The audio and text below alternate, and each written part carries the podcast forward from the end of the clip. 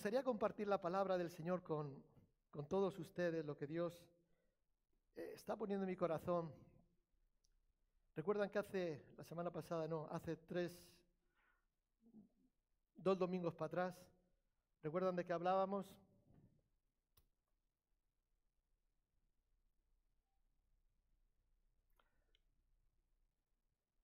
De la oración.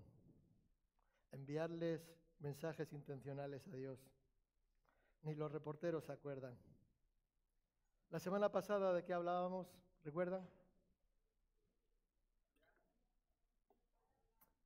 No cruzar el vallado de la santidad. Oración, santidad.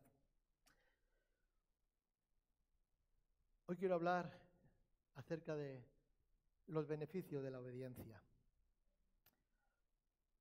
Lo voy a decir de otra manera, no, quítenlo de obediencia.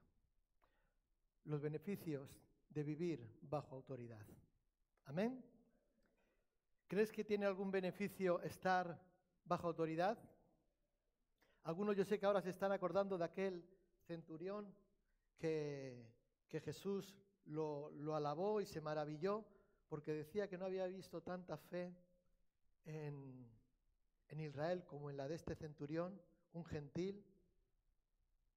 Pero no quiero hablar del, del romano, del centurión, aunque entiendo ese concepto y quiero, y quiero que tengan ese concepto de autoridad. Estar en y estar bajo autoridad, lo que implica, lo que significa para nuestras vidas. ¿Mm? Vamos a leer en, en Hebreos, capítulo 13 del libro de a los Hebreos, la carta a los Hebreos, y dice el versículo 7. ¿Lo tienen? Aleluya. Acordaos de vuestros pastores que os hablaron la palabra de Dios. Considerad cuál ha sido el resultado de su conducta e imitad su fe. Y luego un poquito más adelante, en el versículo 17, hace redunda otra vez en esta idea y dice, obedeced a vuestros pastores y sujetaos a ellos, porque ellos velan por vuestras almas como quienes han de dar cuentas para que lo hagan con alegría y no quejándose, porque esto no es, no os es provechoso. En otras traducciones dice, no habla de los pastores, habla de los líderes, refiriéndose a los líderes de la iglesia. Habla liderazgo, pero hablamos acerca de los pastores. Y decía que hay beneficios de vivir bajo la autoridad. Estar bajo autoridad es beneficioso para todos.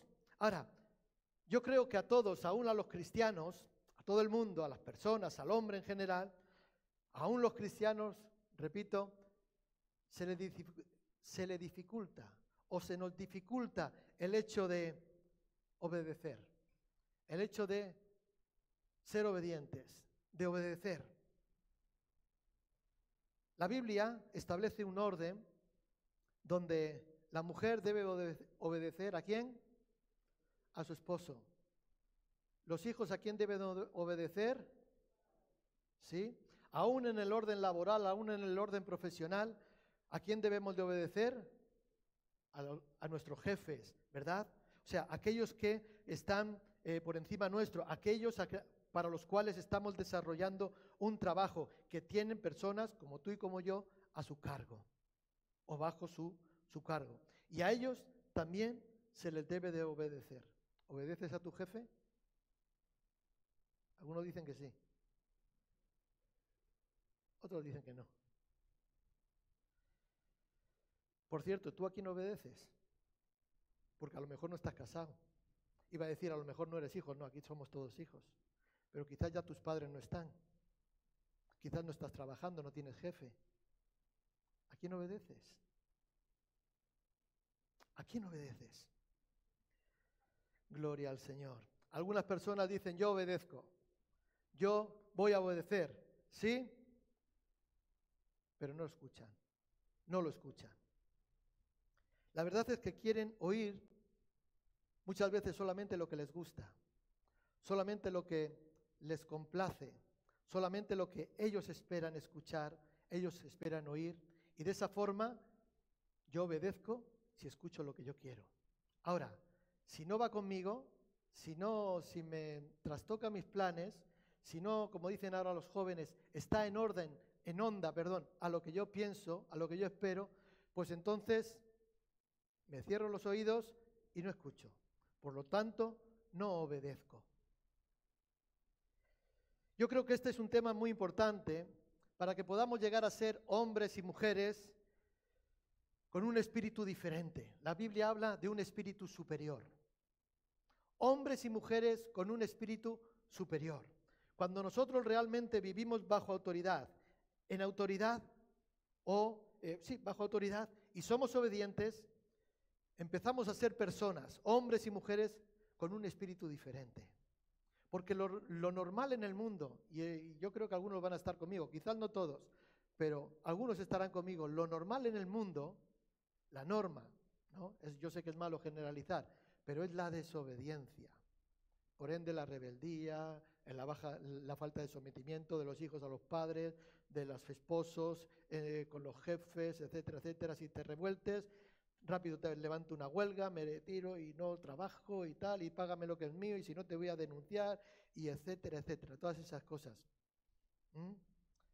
Por eso digo que creo que es un tema muy importante. Ahora,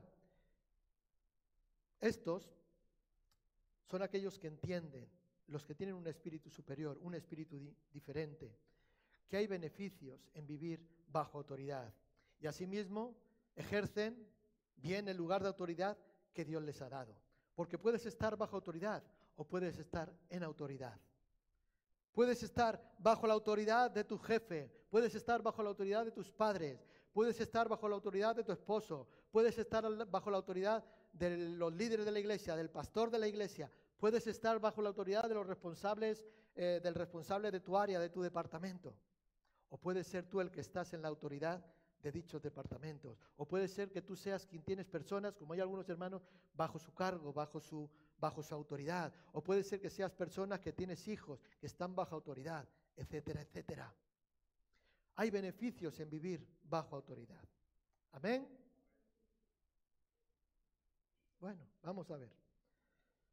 Hemos leído, acuérdaos de vuestros pastores, acuérdense de vuestros dirigentes, acuérdense de sus líderes. La Biblia es clara, acuérdense de sus dirigentes, acuérdense de sus pastores.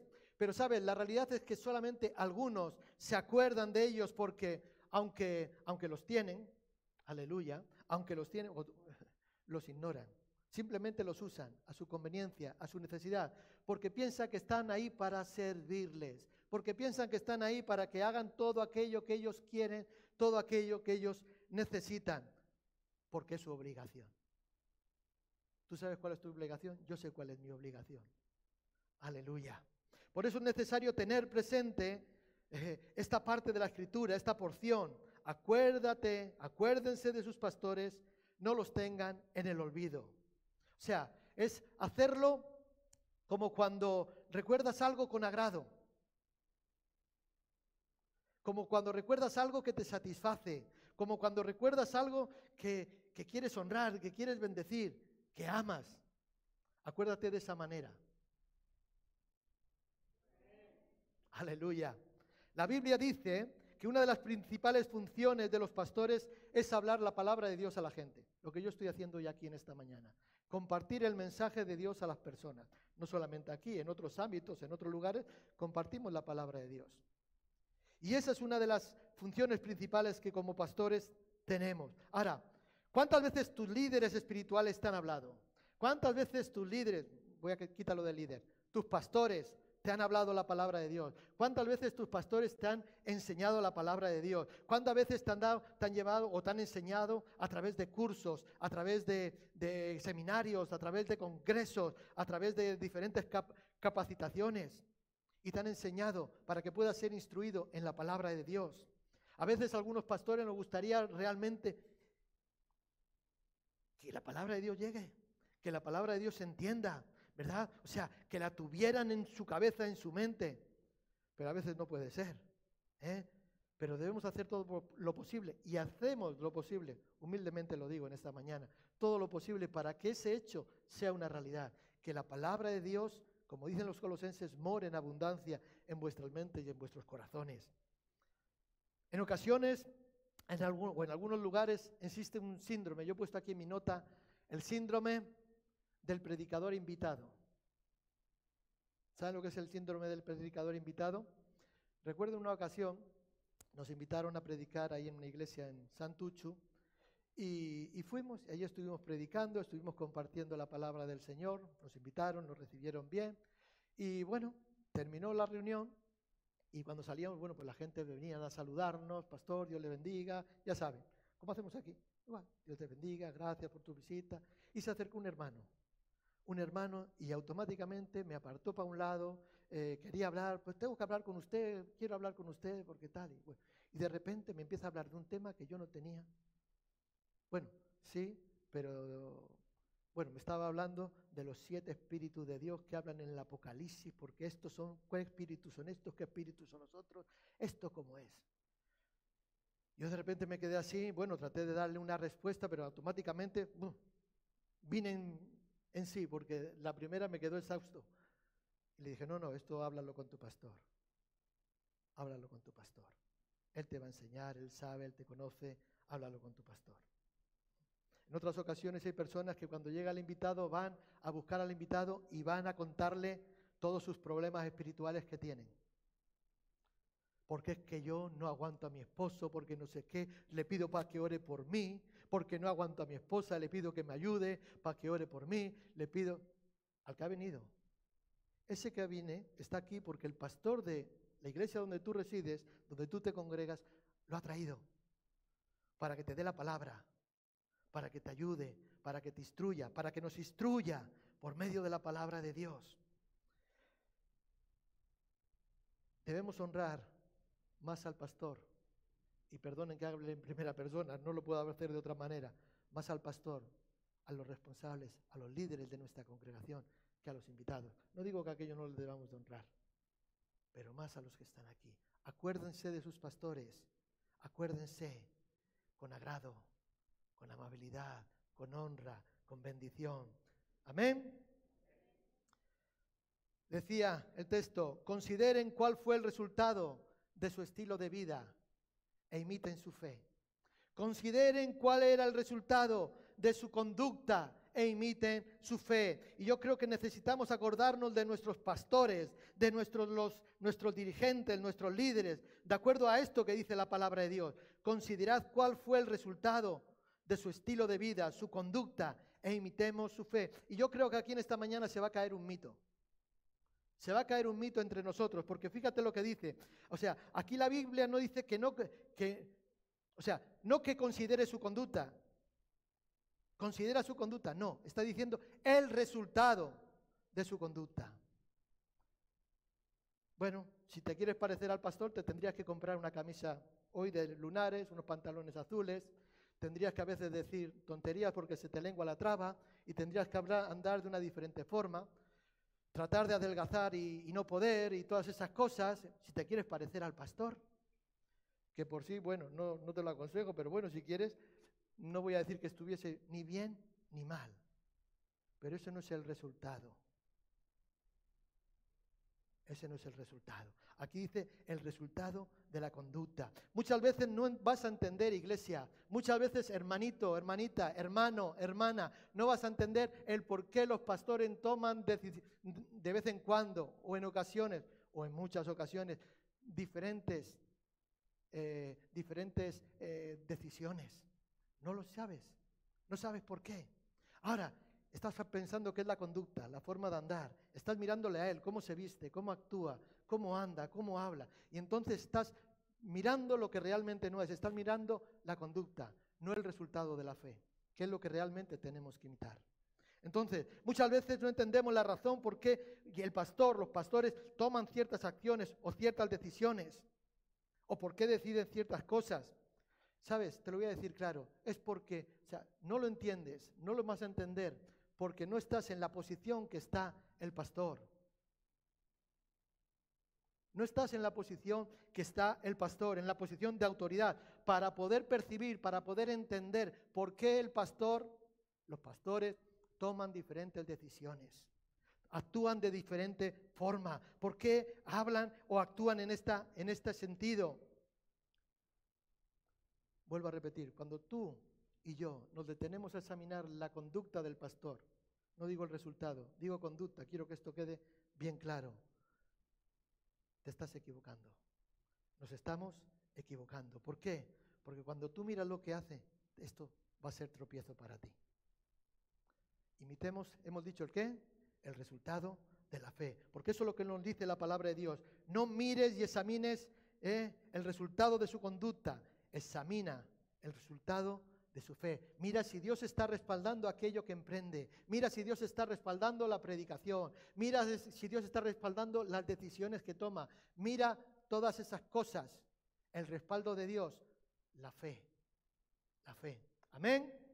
Y si no es así, cállate, no digas nada. Gloria al Señor. No es, no es desconocido para los pastores que después de... Perdonen que habla así hoy. Tengan mi paciencia, por favor, yo les quiero mucho. Yo no sé qué... Y a veces voy a hacer un paréntesis. No sé si tiene que... Bueno, deja, sigue hablando, es igual. Tengo que hacer un paréntesis. ¿Sabes que los pastores a veces, y los pastores que llevan poco tiempo en una iglesia, a veces miran y dicen, ¿cómo me verán? ¿Qué pensarán? Cierro paréntesis y sigo. Y ahora hablo de los pastores, no hablo de mí. Hay gente en la congregación que cuando acaba el culto, cuando acaba la reunión, que cuando acaba eh, la reunión, ¿verdad? Eh, de alguna manera, hablan del pastor. Hoy nos ha puesto corbata. Nos ha puesto saco, chaqueta. Fíjate, llega ahí, en zapatillas. No se ha peinado. Fíjate. Yo sé que ustedes no, aquí eso no ocurre. En otros lugares sí. Y cuando termina la reunión, hablan del pastor y critican al pastor. Deja de estar viendo eso, iglesia. Dejemos de estar viendo eso. Dejemos de estar viendo la conducta. Miremos el resultado. Eso es lo que debemos de imitar, la fe. Eso es lo que dice la palabra de Dios. No lo dice este pastor loco. La fe. La familia de la fe es como una familia natural. ¿Sí? Lo que dice papá, lo que dice mamá, los hijos no lo entienden. Pero ¿cómo voy a llegar a las 10 de la noche si a mis amigos les dejan hasta las 12? A las 10 de la noche. No lo entienden. Y le toman decisiones que no son capaces de entender. Algunos jóvenes se ríen. Se les ve por los ojillos, sí, aunque tienen la máscara se les ve. Aleluya. Y no son capaces de entender. ¿Por qué? Porque no están en la posición de autoridad como la que están sus padres. No están en esa posición. Por lo tanto, muchas veces no son capaces de entender el por qué los padres toman ciertas decisiones, ciertos comportamientos en base a sus hijos es que no me quieres, es que no me respetas. Y cosas semejantes. Y se ponen, no sé, uh, fruncen el ceño y ya está. Eso no ocurre, que no, Chomin? No ocurre. No, eso no. Los niños respetan. ¿Pero por qué? Porque no entienden el lugar de autoridad en los cuales están los padres. Así como los hijos naturales no ven desde la perspectiva tuya como padre, de la misma manera el pastor está viendo algo, los pastores estamos viendo algo que la iglesia no alcanza de ver.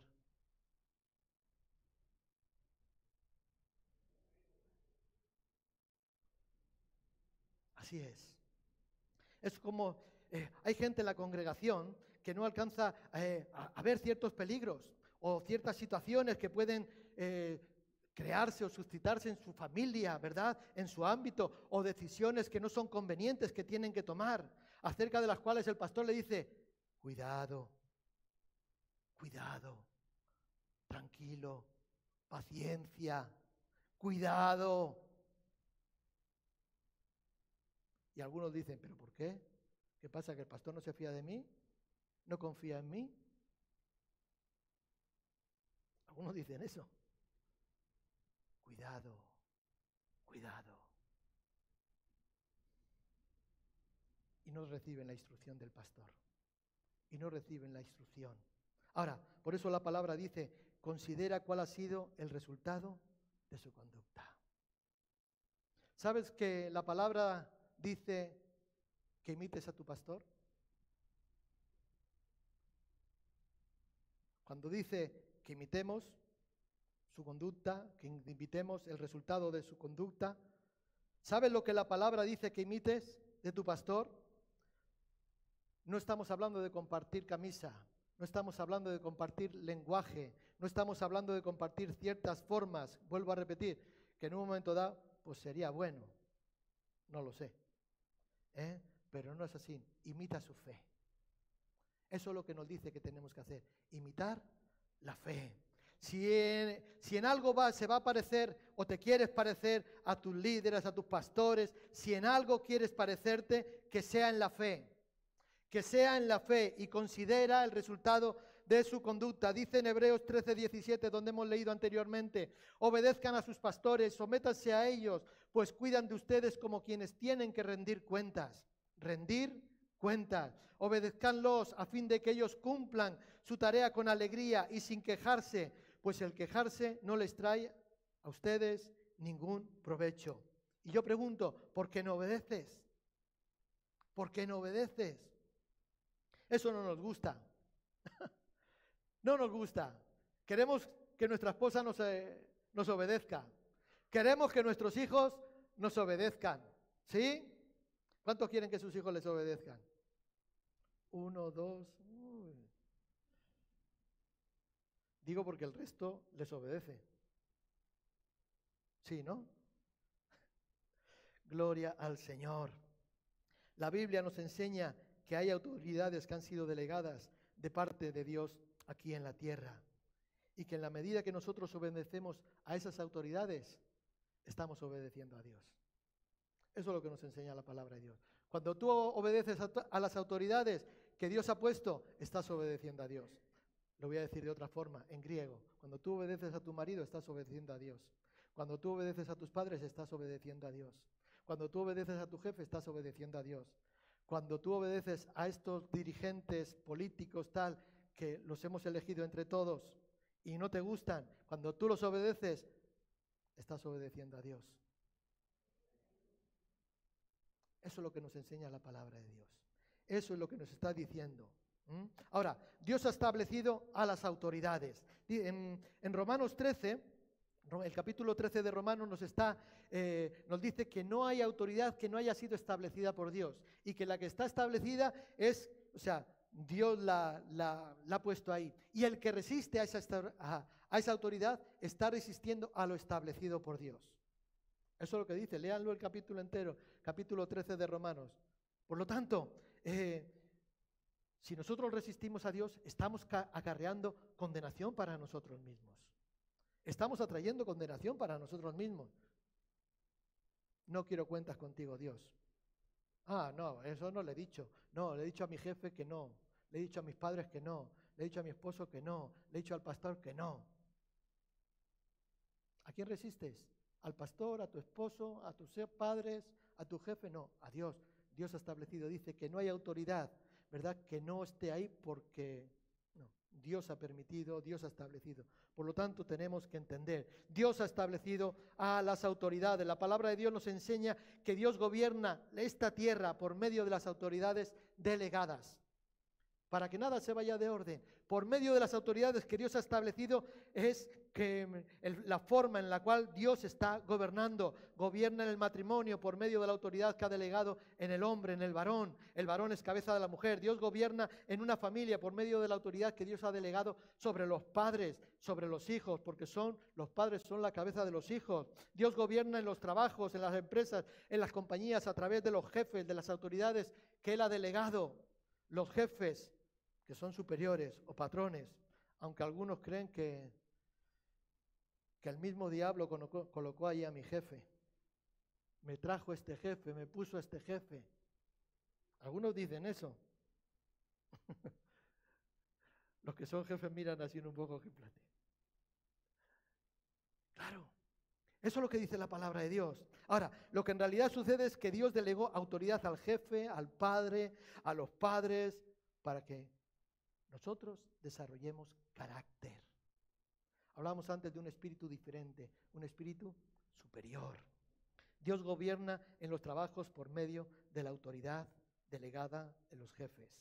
Amén. La Biblia dice que en el tiempo del Nuevo Testamento había siervos y había amos. Siervos y amos, ¿verdad? O sea, eh, lo de la esclavitud era una realidad. Lo de la esclavitud era una realidad. Y aquí cuando hablamos de esto, o sea, no es que estos siervos o estos esclavos trabajaban ocho horas y después se iban a su casa. No, no es que llegaban a trabajar, fichaban o picaban, ¿verdad? Les tomaban la llegada y la salida y después... No, no, no, no. No tenía nada que ver con eso. ¿Qué quiere decir? O sea, si a estos esclavos, por ejemplo, te imaginas que se revolvían contra el jefe, es que no nos da suficiente de comer. Y se rebelaban y dice, bueno, pues ahora nos vamos a poner en la puerta de la finca, vamos a sacar unas banderas y nos vamos a poner en huelga. ¿Qué les pasaba a estos? Rápidamente, rápidamente. O sea, eso en el tiempo de Jesús, eso en el tiempo de Pablo, los apóstoles, el tiempo del primer tiempo de la iglesia. Eso es lo que ocurría. Ahora, la Biblia no rompe todo esto. La Biblia, o sea, ni, ni, el mismo Jesús habló contra el sistema de esclavitud. Ni el mismo Jesucristo habló contra el sistema de esclavitud. Ahora, sí lo reguló, sí lo reguló, sí trajo orden, sí lo ordenó, sí trajo dirección a una relación de trabajo. A una relación de trabajo. ¿Sabes? Hoy existen empleados, hoy existen empleadores. Acerca de esto la Biblia nos enseña que si tú trabajas en una empresa o trabajas para un empleador, en la medida que tú obedeces a tu jefe, obedeces a Dios. ¿Obedeces a tu jefe? ¿Cuántos tienen jefe? O jefa, no sé. ¿Quieres que te vaya bien? Obedece.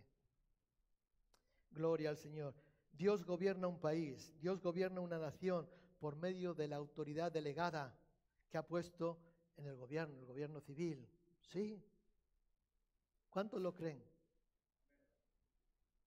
Aleluya. Aunque éste haya sido escogido en democracia, no teocracia, en democracia, por la monarquía o por diferentes sistemas de participación en cada nación, cuando la autoridad asume su posición, Dios le da una investidura de autoridad, porque no hay autoridad que no haya sido delegada, puesta por Dios, y las que están por Él han sido puestas, te guste o no te guste.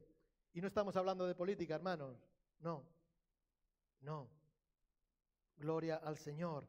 Dios es la fuente de toda autoridad. Por eso la palabra de Dios nos enseña que oremos por nuestros gobernantes, que oremos por los que nos presiden, que oremos por los que están en eminencia, para que vivamos quieta y reposadamente, vivamos en paz. Y yo te pregunto en esta mañana, ¿tú oras por los gobernantes?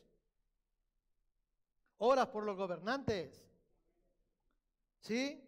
Porque claro, porque si un partido gana, un partido político gana en tu ciudad y no te gusta, otra vez esos comunistas, otra vez esos mm, fachas, otra vez esos...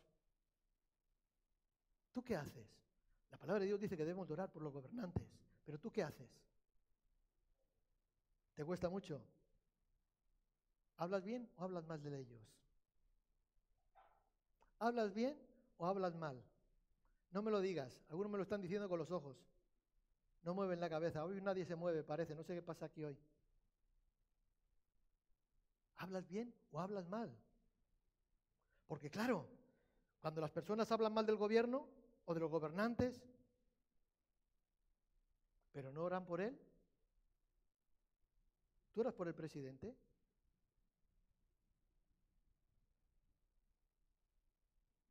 No vamos a entrar ahí porque vamos a pinchar en hueso. ¿Cómo es posible que se hable mal del gobernante, del gobierno, y no se ore por él? Y aun si oramos por él, debemos de hablar bien. No, bueno, voy a decir, no debemos de hablar mal. No debemos de hablar mal. No sé si me entienden, no sé si me siguen. Creo que el tema de la autoridad es claro y es importante, pero que vivimos como que a nosotros no nos toca, como que no va con nosotros. No, si queremos ser diferentes, marcar una diferencia, un espíritu superior, necesitamos estar, saber estar bajo autoridad. Gloria al Señor. Hay gente que se quiere saltar la autoridad delegada por Dios para tener línea directa con, con el jefe, con el más alto. ¿No? Ha visto a veces en las películas, ¿no? Que llega uno corriendo, no, yo quiero hablar con él, no. Y bueno, hay los dos de seguridad en la puerta y no le dejan pasar. No, no, pero que yo quiero hablar. Y se va por detrás y hace un, sale por otra puerta, entra por otro lugar y se cuela allí porque quiere tener línea directa con el que, con el mandamás, con el jefe de jefes, con el que está por encima de todos. Gloria al Señor. Sabes que hay algunos que dicen, yo quiero tener línea directa con Dios. Yo quiero tener, ¿eh? yo de alguna manera, ¿para qué voy a ir contigo si tengo línea directa con Dios? Qué terrible es saltarse la autoridad. Qué terrible es saltarse la autoridad, iglesia. Imagínate que tus hijos se saltan la autoridad, que tu esposa se salta la autoridad, que tus empleados o tus subordinados en el trabajo te saltan la autoridad. No tendrás los beneficios de, que Dios quiere darnos. No disfrutarás de los beneficios que Dios quiere darnos. En el cuerpo de Cristo también hay autoridades delegadas. También hay autoridades delegadas por Dios. Son nuestros pastores, pastores que Dios nos ha dado, que Dios nos ha puesto. Y quizás no te somos del agrado, o sí, no lo sé. Tampoco me importa mucho. Bueno, me importa algo, la realidad, vamos a ser honestos. ¿Entiendes? Pero son personas, son pastores que Dios ha delegado. Los hombres batallan en, aceptar la autoridad delegada por Dios.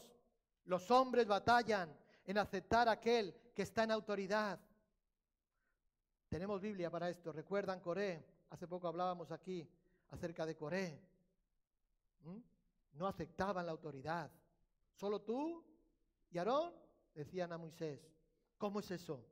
Los hombres batallan en aceptar la autoridad delegada por Dios porque creen que la autoridad delegada que ellos tienen, o sea, tiene que ver con la forma de ser de las personas. Entonces, volvemos a lo de antes, a la conducta, no a la fe, no al respaldo, no a lo que Dios hace. Es que no habla bien, es que no se viste bien, es que no me gusta.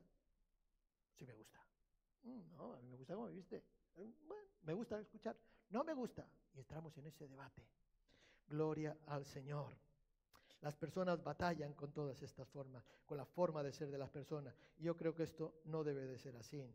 Muchos hombres creen que Dios delega la autoridad a aquel que es un super justo, aquel que es super honorable, aquel que es, bueno, algunos dirían, mm, casi es el Señor reencarnado. No, Dios hasta el día de hoy, iglesia, no se asusten por lo que voy a decir, ni se escandalicen. Dios ha decidido delegar su autoridad en esta tierra a través de hombres y mujeres imperfectos. Hombres y mujeres imperfectos, todavía imperfectos, ¿verdad? Aunque usted no lo crea. Amén. Hay porciones de la palabra de Dios que Dios nos habla acerca de las autoridades para que porten o sea, acerca no, que las autoridades se porten, se cuiden dignamente del cargo que representa. Del cargo que representa, que Dios ha permitido, que Dios les ha dado, que Dios les ha investido con esa autoridad. ¿Mm? Pensemos en esto. Ahora, razón de ser, ¿por qué las autoridades? El enfoque que, de esta palabra que hoy estamos compartiendo que Dios ha puesto en mi corazón es, decíamos, sobre los beneficios de vivir bajo la autoridad. Porque sí, hay beneficios. Si no lo sabías, yo te lo voy a recordar esta mañana. Hay beneficios de vivir bajo autoridad. Y la, razón, estamos hablando de la razón, el de ser de las autoridades, la razón por la cual Dios pone autoridades sobre nosotros en las diferentes esferas o áreas en las que vivimos, desarrollamos nuestra vida, es porque quiere traer ciertos beneficios ciertos beneficios, lo voy a decir en un lenguaje evangélico, ciertas bendiciones a tu vida, a tu vida. Ahora, todo esto está supeditado a que estén ligados a aprender, si aprendemos a vivir bajo la autoridad. Las bendiciones llegan si vivimos bajo autoridad. Esa es la consecuencia, ese es eh, el requisito. ¿Quieres ser bendecido? Y bajo autoridad. ¿Mm? Cuando tú vas por la calle, vas conduciendo y de repente sale eh, el guardia civil, como el otro día cuando íbamos para Madrid. Ahí se hizo silencio en la furgoneta, nos callamos todos. Fíjate que les avisamos, póngase los cinturones, póngase las mascarillas. Bueno, íbamos con las mascarillas, con los cinturones, pero había alguien que no lo llevaba puesto. No vamos a mirar para ningún sitio para que luego me dicen que no. Y nos paró. Ahora, ¿nosotros por qué nos paramos? ¿Por qué paramos cuando el coche de la Guardia Civil se puso a nuestro, a nuestro par y nos miraba a ver? se puso delante, dio las luces y métanse a la derecha. ¿Por qué nos paramos?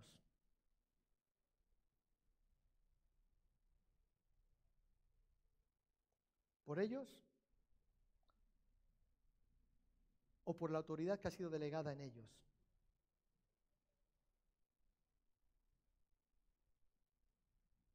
El otro día escuchaba en la radio a uno de los pastores muy bueno y decía que en una ocasión le pasó un guardia civil, le paró un guardia civil y resulta que empezó a hablar el guardia civil, no, usted es español, usted no es español, ¿no? Dice, yo soy más español que tú. más español que tú. Y no, no, sí, ¿cuántos años tienes? 30 años, pues más español que tú. Tenía casi 60, más español que tú. Y luego contaba y decía este mismo argumento. ¿Yo por qué me paro? ¿Por ti? No, me paro porque tú tienes autoridad. Por la autoridad, pero no que te tienes tú, sino la que ha sido delegada sobre ti. Porque el guardia civil en sí es uno más, como tú y yo, pero se le ha otorgado el gobierno, el gobierno, las autoridades le han dado una autoridad. Y por eso tú y yo nos paramos. Amén. Cuando te dicen alto ahí, dices, ya te entra el sudor frío, dices, wow. Ahora, hay esposos que a veces no merecen que sus esposas les obedezcan.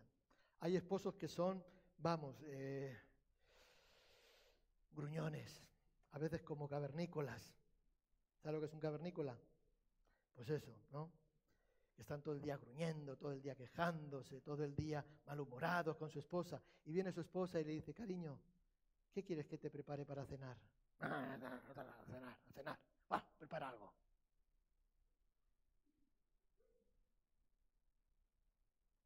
Ahora, la esposa, puede ser que sea una santa. ¿Cuántas santas hay aquí? Aleluya.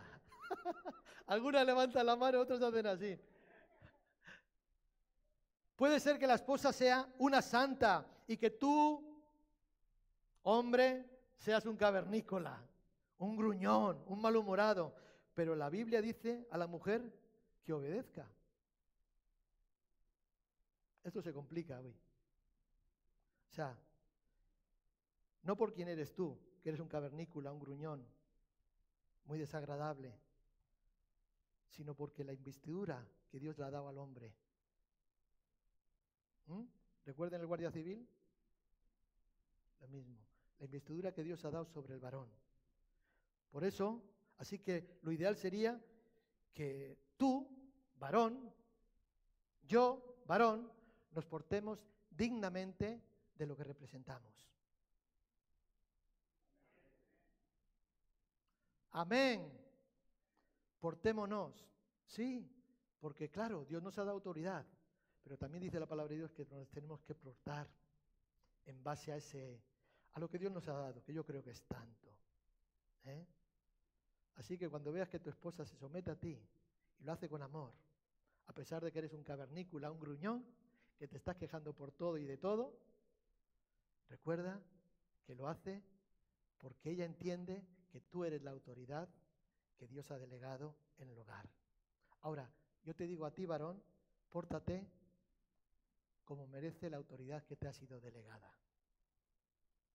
Y no creo que tiene que ser como un gruñón. Bueno, ahí lo dejo. No vamos a entrar porque si no luego va a haber conflictos esta tarde en casa. Después de comer. Gloria al Señor. ¿Es opcional? ¿Es opcional obedecer a los pastores? ¿Es opcional obedecer a los líderes? ¿Hay alguna opción? Sí, sí. No hay opción en la Biblia para obedecer a las autoridades. Solo hay una acepción. Solo hay una acepción. ¿Recuerdan al apóstol Pedro y al apóstol Juan? Cuando predicaban el Evangelio, ahí en el libro de los Hechos lo relata, cuando predicaban el Evangelio y lo llevaron a la cárcel. ¿Y qué ocurrió? ¿Qué les dijeron? Vamos a hacerlo la corta. No prediquen más de Jesucristo. ¿Eh? Pídanos lo que quieran. Pero mejor es obedecer a Dios antes que a los hombres. Solo hay una excepción y es esta. La Biblia siempre nos llama a obedecer a nuestras autoridades, a las autoridades que Dios ha establecido, salvo que la autoridad nos salga a hacer algo o nos salga a actuar de una manera que vaya en contra de la autoridad suprema que es Dios o de su palabra. Porque para nosotros la palabra de Dios es nuestra autoridad. Algo que vaya en contra de eso. Ahora, cuando una autoridad delegada por Dios en la tierra, ya sea el padre, el esposo, el jefe, el gobierno, el líder, el pastor, eh, nos pide hacer algo en contra, si yo ahora les digo a ustedes, digo, no quiero que salgan a evangelizar, no quiero que prediquen más el Evangelio fuera de estas cuatro paredes, por ejemplo. Obedezcan a sus pastores. ¿Qué harías? ¿Qué harías? Es menester obedecer a Dios antes que a los hombres. Eso es lo que dijo Pedro y Juan. Antes a los hombres. Ahora, él habló, o sea, eh, de que predicáramos a toda criatura, dijo Cristo, ¿no? Y recuerdan, vayan, o sea, ese es el último mensaje que Cristo le da a los discípulos, vayan y hagan discípulos a todas las naciones, enseñándoles que guarden lo que yo les he enseñado, la palabra, bautícenles en el nombre del Padre, del Hijo, del Espíritu Santo, etcétera, etcétera. Pero Juan y Pedro lo estaban haciendo. Ahora, cuando las autoridades religiosas de su tiempo les llamaron, les cuestionaron, se lo prohibieron. ¿Mm? Ahora, porque lo que la autoridad en ese momento decida entraba en conflicto con lo que Jesús le había dicho. ¿Qué ha dicho Jesús?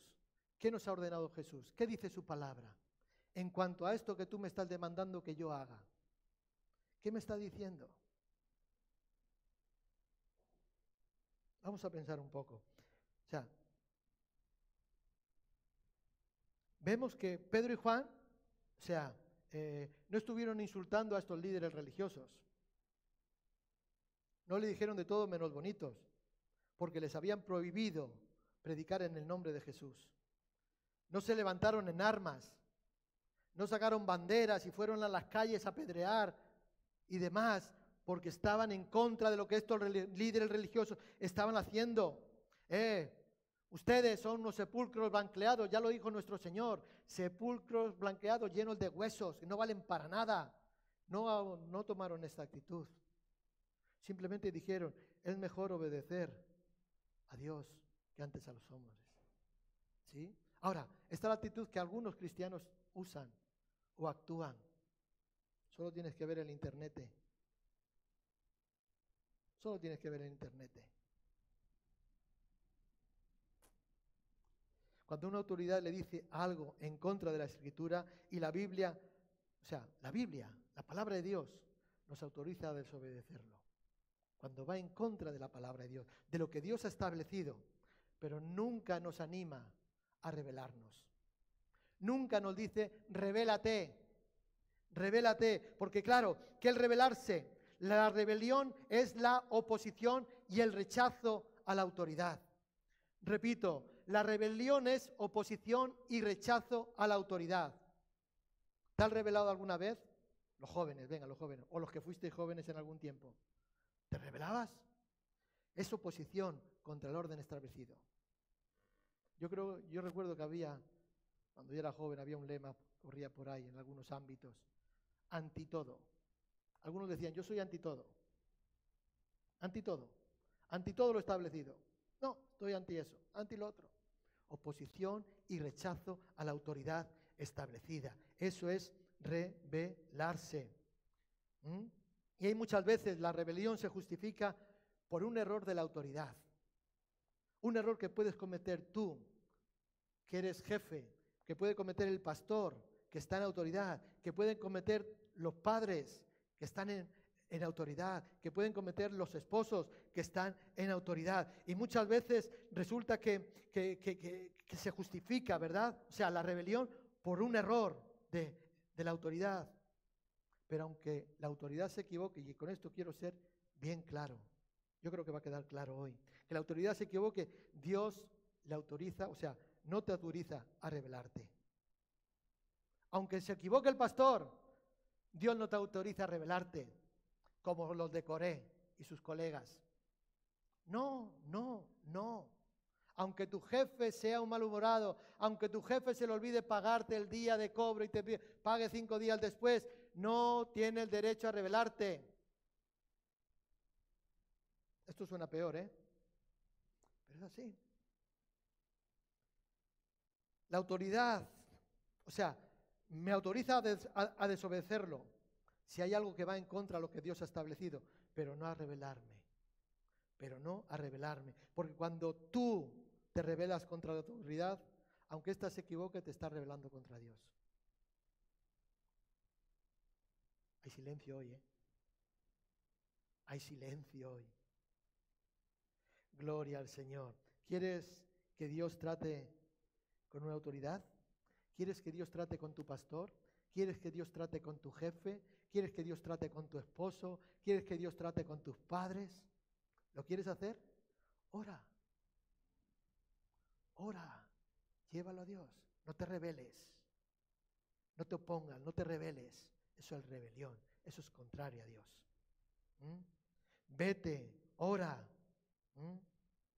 O a lo mal dile, mira, humildemente, eh, te amo, te respeto, sé que eres una persona de Dios, lo que tú quieras. ¿eh? pero Dios ha establecido en mi vida que lo que tú me pides yo no lo puedo hacer. Díselo, sea como sea, díselo. Pero díselo también a Dios. Díselo también a Dios. Dile, cambia a mi jefe, cambia a mi esposo, cambia a mis hijos, cambia a mi, a mi pastor, aleluya. Porque horrenda cosa es caer en manos del Dios vivo. Si obedeces con una buena actitud, independientemente de que de tu autoridad sea como sea, Dios empezará a tratar con él. Se ganan más batallas de rodillas que en las calles. No digo que en las calles algunos no ganen batallas. Voy a dejar ahí. Estamos hablando de política. Pero yo estoy convencido y tengo la experiencia de que se ganan más batallas de rodillas que rebelándome contra la autoridad. Porque cuando tú te rebelas contra la autoridad, te estás rebelando contra Dios. Y es cuestión de tiempo. Y es cuestión de tiempo que tú acabes mal y la autoridad siga ahí. Pero si tú oras y hay algo que Dios, que esa autoridad no es digna del puesto, no es digna del cargo, lo que representa, ya sea como esposo, ya sea como padre, ya sea como jefe, ya sea como pastor, como líder, la autoridad que esté, si no es digno, no te preocupes, Dios también te va a escuchar y va a cambiar a empezar a cambiar a tu, a tu esposo. ¿Cuántos quieren que su esposo cambie? Aleluya. claro, llevémosle a Dios. Amén. Obedezcámosle. El versículo 17 que hemos leído, el versículo 17 dice que obedezcamos a nuestros pastores y que nos sujetemos a ellos. Que nos sujetemos a ellos. Ahora, cuando leemos esta, esta parte, este versículo, ¿verdad? Creemos que es lo mismo obediencia que sujeción. Obediencia que sujeción. No es lo mismo, ¿verdad? No es lo mismo. No es lo mismo. Obediencia tiene que ver con lo de fuera, con la, mi actitud externa. Por favor, Chomi, ¿puedes eh, abrir hoy eh, esa puerta? Vete y abre esa puerta. Y Chomin va, abre la puerta, ¿bien? Y se vuelve a sentar. Eso es o sea, eso tiene que ver con la, con la obediencia. Le están mandando algo y lo está haciendo. ¿Sí?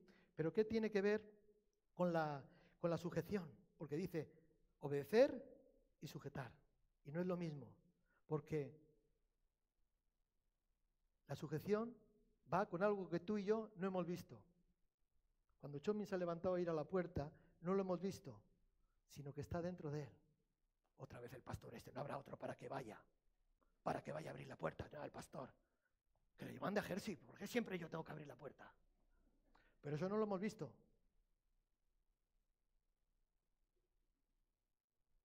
Sujeción. Una cosa es obediencia, que es lo externo, lo hago porque me toca, lo hago porque me lo piden, lo hago porque lo tengo que hacer y no me queda otro remedio. Pero cuando hablamos de sujeción hablamos de actitud interna. Qué bueno. pastor me envía otra vez a abrir la puerta. Ojalá. Qué bueno. Diferente. Es diferente. Muchas personas obedecen, tal vez en la iglesia, y dicen que están ahí y que hacen ciertas cosas. En la palabra de Dios no solo nos dice que obedezcamos, sino que también nos sujetemos a los pastores. Algunos pueden llegar a obedecer, pero sujetarse es otra cosa. Sujetarse es otra cosa. Iba a preguntar si está sujeto a los pastores. Voy a beber agua.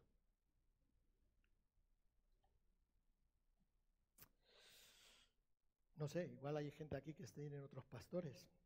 Hay gente que nos está viendo ahora que de otros lugares que tienen otros pastores, también va para ellos. Gloria al Señor. Obediencia tiene que ver con los hechos de hacer lo que se te dice. Sumisión, sujetarse, tiene que ver con la actitud con lo cual lo haces. La Biblia dice, obedece y hazlo con una buena actitud. Obedece y hazlo con una buena actitud. No habrá otro para pintar la iglesia, pastor. No te lo dice, pero por dentro te pone buena cara.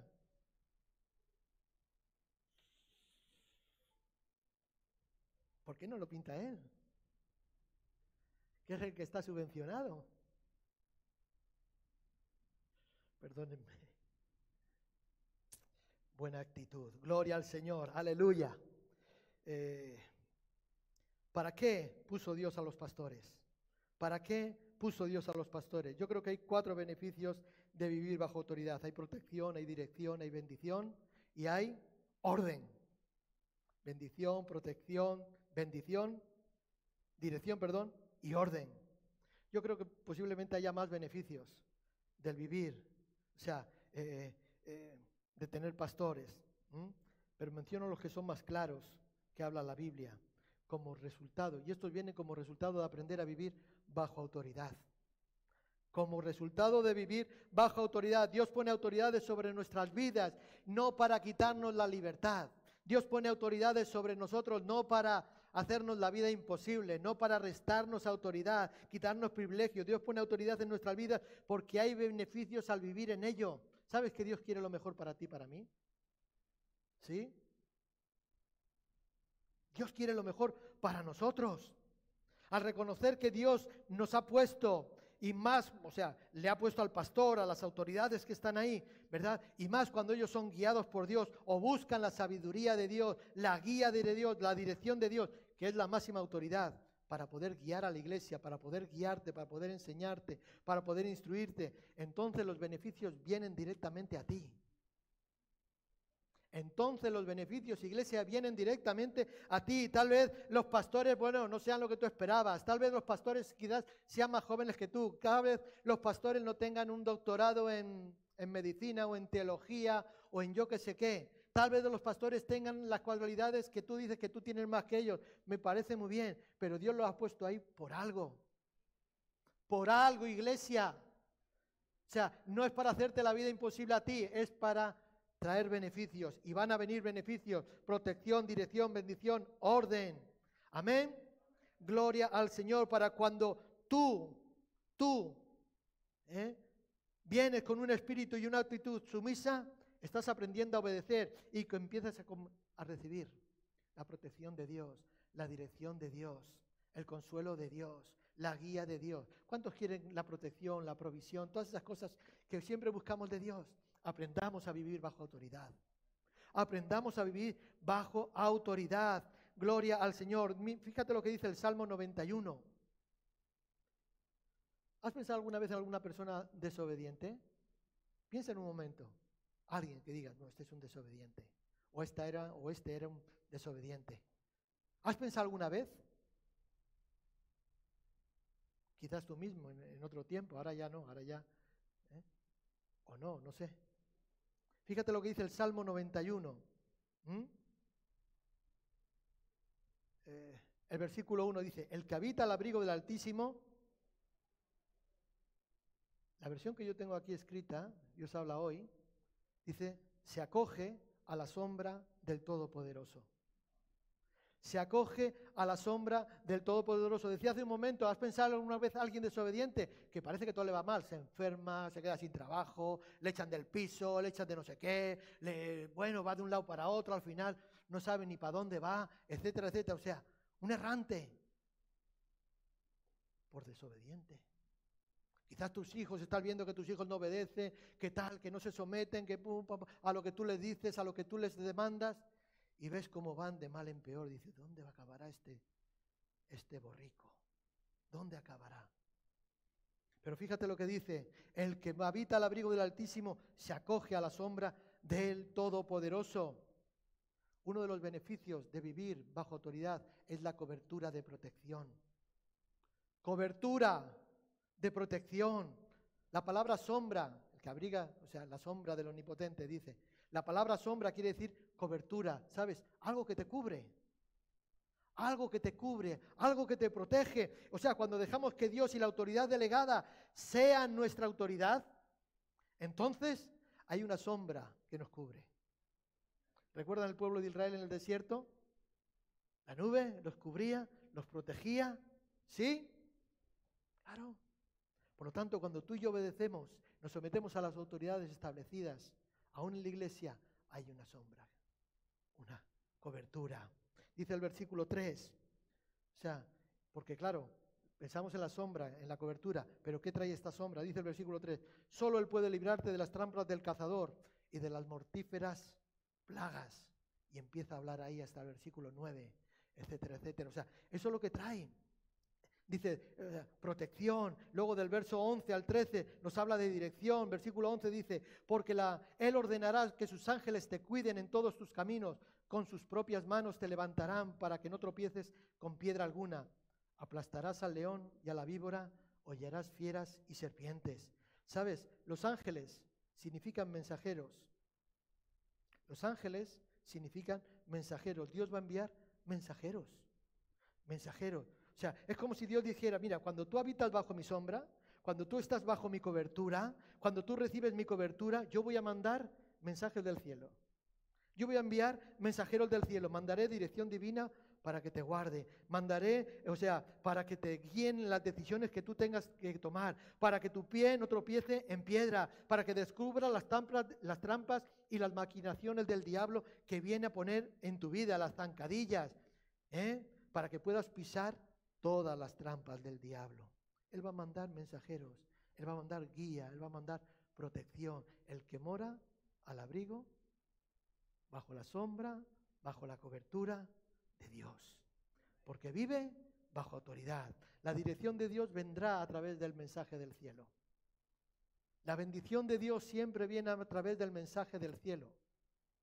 Siempre. A través de la palabra viva en nuestras vidas. Amén. Amén. Así que al vivir bajo autoridad vamos a ser librados y liberados de cualquier dirección, de cualquier paso, de cualquier cosa que hagamos mal. ¿Sabes que es bueno estar bajo autoridad? Pregunté al principio, ¿y tú a quién obedeces? Y esa pregunta yo sé que muchos de ustedes ha rebotado hacia aquí. ¿Y el pastor a quién obedece?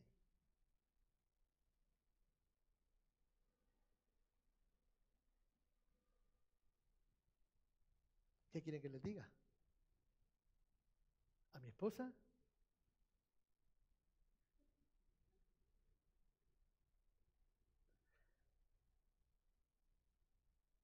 Nos sometemos a Dios.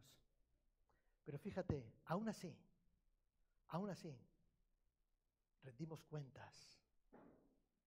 Rendimos cuentas de nuestros actos con hermanos, con hermanos, con pastores, con otros pastores o con amigos a los cuales nos sometemos voluntariamente y decidimos adoptar una autoridad, una autoridad, ponernos como bajo autoridad, sin tener que estar bajo autoridad, ponernos para que alguien pueda decir, bueno, ¿Dónde estás?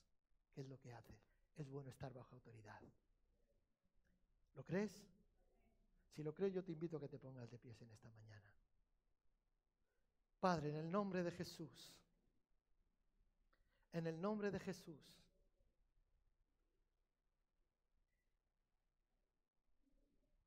no sé si ha quedado claro el tema de la autoridad, pero debemos de aprender a vivir bajo autoridad. Si queremos que nos vaya bien, si queremos ver la bendición del cielo, necesitamos vivir bajo autoridad. Cualquier tipo de autoridad ha sido delegada por Dios. Padre, en el nombre de Jesús, te ruego, te pido en esta mañana, Dios mío, Señor, que tú confirmes tu palabra, Señor, en los corazones, Señor, en las mentes de mis hermanos y de aquellos que puedan estar escuchando en esta mañana, Señor. Señor, que nos enseñe, Dios mío, Señor, principios del cielo, principios divinos, Señor, acerca de la autoridad, Señor. Señor, que nos, nos hagas entender, Dios mío, lo beneficioso, Dios mío, Señor, lo oportuno que es para nosotros vivir bajo autoridad, Señor. Ayúdanos, Dios mío, Señor, a someternos a las autoridades que tú has delegado, que tú has puesto, Dios mío, sobre nosotros, Señor. Señor, y si algunos de los que aquí estamos estamos en autoridad, Ayúdanos, Señor, a aportarnos dignamente, Señor, en base a ese establecimiento que tú has hecho sobre nuestras vidas, otorgándonos, capacitándonos, Dios mío, siendo autoridad. Ayúdanos, Señor, a que lo podamos hacer honestamente, dignamente, Dios mío, Señor, sabiendo que te servimos a ti, Señor. Sabemos que queremos agradarte a ti, Señor. Padre, ayúdanos a entender esto. Queremos ser diferentes, queremos marcar una diferencia con el mundo, Señor. Queremos que tú te agrades de nosotros, como te agradaste de aquel centurión romano. Oh Señor, porque hay muchas cosas, Dios mío, Señor, con las cuales tratamos de impresionarte, con las cuales tratamos de llamar tu atención, Señor. Pero sabemos que tú te complaces en aquellos que son obedientes, sumisos, a la autoridad establecida por ti, Señor. Padre, ayúdanos, Señor, a entender esto, a aplicarlo a nuestras vidas, Señor, a ponerlo en obra. Danos la gracia, Señor. Danos el discernimiento, Dios. Padre, en el nombre de Jesús, en el nombre de Jesús, yo te pido ahora, Dios mío, Señor, que quites toda duda, Señor, que quites todo prejuicio de las mentes y de los corazones, en el nombre de Jesús. Señor, toda estrategia diabólica que viene a empañar, a ensuciar, a manchar ahora, Dios mío, todo pensamiento que es contrario a tu palabra, ahora fuera en el nombre de Jesús. Padre, en el nombre de Jesús, Señor. Haznos vivir en libertad, haznos vivir, Dios mío, Señor, bajo tu palabra, bajo tus preceptos, bajo lo que tú quieres de nosotros, Señor. Enséñanos, Dios mío. Padre, en el nombre de Jesús, guarda tu palabra en nuestros corazones. Y ayúdanos, Señor, a ponerla por obra, a practicarla en nuestras vidas, Señor. Te doy muchas gracias en esta mañana. En el nombre de Jesús. Amén. Y amén. Gloria al Señor. Amén.